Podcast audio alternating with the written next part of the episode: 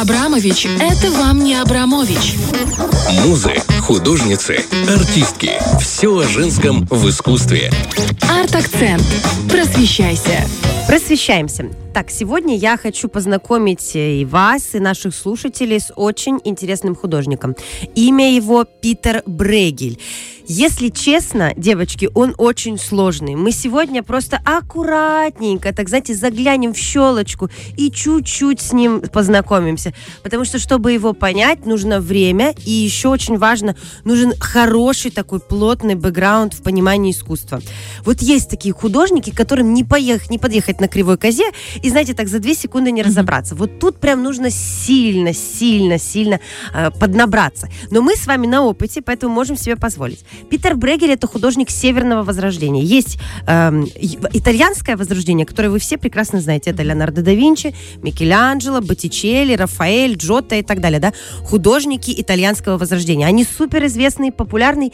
И это, я вот если говорить очень простым языком, это про понятное и красивое искусство. Вам красиво от итальянского Возрождения.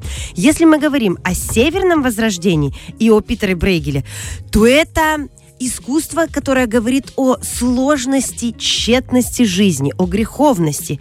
И в, у Брейгеля в картинах постоянно заложены аллегорические смыслы и очень много пословиц.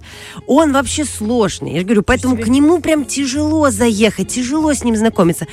И северное возрождение, так как оно северное, оно более жесткое, более брутальное. Ага. И смыслово тяжело нам дается северное возрождение. Поэтому с ним всегда знакомиться не сразу и не с большой любовью, может быть, но знакомиться надо. Поэтому мы вот сегодня... даже фамилия Брейгель. Брейгель. Брейгель. Да. Или Боттичелли. И сразу как будто бы немножко какое-то мороженое такое летнее. Да, оно такое. Да, да, да. А с Брейгелем, конечно, так. Ну, что важно понимать вообще о северном модерном возрождении. Э, практически о каждом художнике этого этапа нам очень мало известно. Вот помните, я вам рассказывала про Яна Вермеера, хоть он немножечко позже появился, но очень мало э, каких-то фактов, которые можно собрать на ниточку и познакомиться с самим художником. Мы чаще всего в Северном Возрождении знакомимся через картины с художником, а не наоборот. Через биографию заходим в искусство. Здесь вот надо в картины смотреть. Мы очень мало о нем знаем. Мы знаем, да, что он был женат, эм, чуть-чуть мы знаем о его биографии, но в основном вот искусство это все, что дает нам почву поразмышлять о его жизни.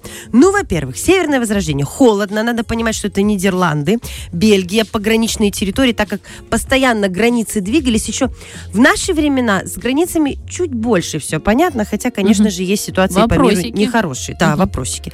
То э, тогда постоянно двигались границы, войн было очень много, они происходили прямо в центре Европы, поэтому двигались границы. Поэтому это как бы и Нидерланды, и Бельгия, вот эта территория. Зима там суровая, не тепленькая. И я вас хочу сегодня познакомить с одной из самых знаменитых его картин, э, которая, ну, собственно говоря, вот очень любима Тарковским и очень любима Ларсом фон Триером. Это два режиссера, которые считаются интеллектуалами в мире кино, и их фильмы являются интеллектуальным кино тоже с, ним, с ними не познакомишься с первого раза быстро. Тут надо покопать. И они очень любят Брейгеля и очень любят цитировать тему Брейгеля в своих фильмах. Если вы картины не знаете, вы не поймете. Но когда вы знаете картины Брейгеля, вы тут же начинаете считывать вот эти вот мысли режиссера. Значит, картина, о э, которой мы сегодня с вами будем говорить, и вообще об этой серии, серия называется «Времена года». Казалось бы, боже мой, у нас с временами года прекрасная ассоциация. Угу. Во-первых, это Вивальди, да музыка Вивальди. И сразу нам прекрасно, потому что музыка невероятная. Потом с временами года у нас ассоциируется фортепианный цикл, э, цикл Чайковского. Угу. Тоже всем всегда рекомендую послушать, потому что это для уха просто радость, сладость и так далее. Есть на Ютубе версия а, Мацуева. Прямо он играет все времена года Чайковского. Одно сплошное удовольствие. Фортепианные такие зарисовочки 6-8 минут. Каждый месяц года 12. Угу. У Брейгеля все по-другому. У него и не 4 картины, и не 12, у него их 6. Угу. Он сделал таким образом, он вывел, э, значит, жатву и синокос как отдельные времена, потому что угу. очень сильно европейские крестьяне того времени зависели именно от этих двух событий. То есть, если у нас все хорошо с синокосом и жатвой, мы хорошо будем проживать зиму, а зима очень холодная, очень тяжелая, и это как бы основополагающее. К сожалению, до нашего времени дошли пять картин из шести. И одна из самых ярких таких и запоминающихся это зимняя картина, которая описывает зимний период. Э, она выглядит, ну, казалось бы, ну, просто, ну, обычная зима. Вот вам, пожалуйста, лед, на нем катаются на коньках. С конькобежцами? Да, с конькобежцами. Там, угу. в принципе, изобрели коньки, кстати, нидерландцы, они в этом плане молодцы. Но что им было делать, когда у них, извините меня, столько снега и столько льда? И в этой картине, если на нее не пристально посмотреть, нам кажется, что это просто зима в Нидерландах, и ничего не происходит. Ну, а если примитивненько так чук А если мы начинаем разглядывать картину, угу. то мы натыкаемся на очень серьезные смыслы, которые нам заложил художник. «Охотники на снегу» картина называется, если быть точной. Угу. Питер Брегель, мало ли будете сейчас гуглить. Уже? Смотрите. Там есть такая глубокая мысль. На первом плане у нас находятся охотники. И эти охотники возвращаются с неудачной охоты. У них одна дохленькая лиса, худенькая. И это, в этом заложена идея того, что зима будет голодной. Брегель нас аллегорически пускает по этой картине гулять, при этом выстраивает композицию диагонально. Диагонально еще и вид сверху. Вообще у него вся серия «Времена года» — это вид сверху. Художник немножечко наблюдает. Знаете, с коптера, мы бы сказали в современном мире, а здесь он просто показывает нам общую картину жизни. Брегель, э, мне кажется, отчасти был пессимистом, потому что у него всегда печальная э, картина событий разворачивается, поэтому и Тарковский его использовал. Что у Тарковского фильмы всегда тяжелые, там «Солярис», «Зеркало», а, Андрей Рублев, это всегда тяжело.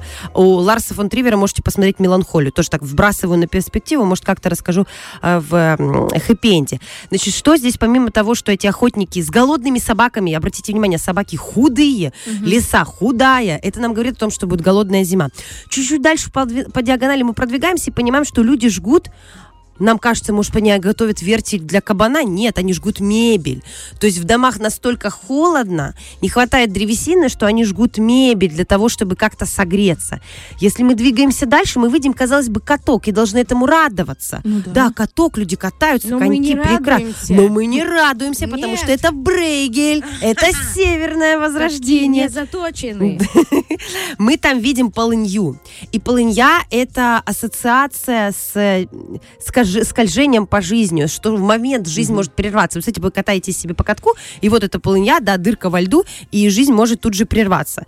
И он с полыньей ставит такую аллегорию ловушку для птиц. Он тоже в композицию свою часто включает ловушку для птиц. Вот мы ловим птиц, птицы, птицы попадают в ловушку, погибают, мы также можем попасть в полынью и тоже погибнуть. У него всегда, казалось бы, на обычном бытовом сюжете, опять-таки это жанровый бытовой сюжет, всегда аллегория того, что жизнь не добра, не светла и опасна. Вы можете попасть под лед, вы можете неудачно вернуться с охоты, а на дальнем плане он еще показывает горящий дом – и Горящий это вызывает... Не вижу, а не вот, вижу. понимаете, Брегель тем и хорош, что его картину нужно разглядывать детально. Угу. Может быть, тем, кто сейчас слушает нас, не совсем понятно, но я вам хочу дать общую информацию, чтобы вы понимали, что Брегель — это детальный художник. Брегель многокомпозиционный, много... у него много всегда персонажей, и они всегда заняты какими-то важными делами. когда горит дом, казалось бы, кто-то катается на катке.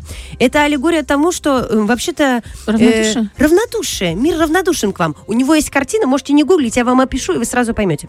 Падение Икара. Казалось бы, известнейшая мифологическая история, когда крылья, он летит к солнцу и падает. Он нам, Брегель, вообще по-другому эту композицию выстраивает. Он показывает обычную жизнь людей, и где-то там, где-то там, на горизонте картины упал Икар.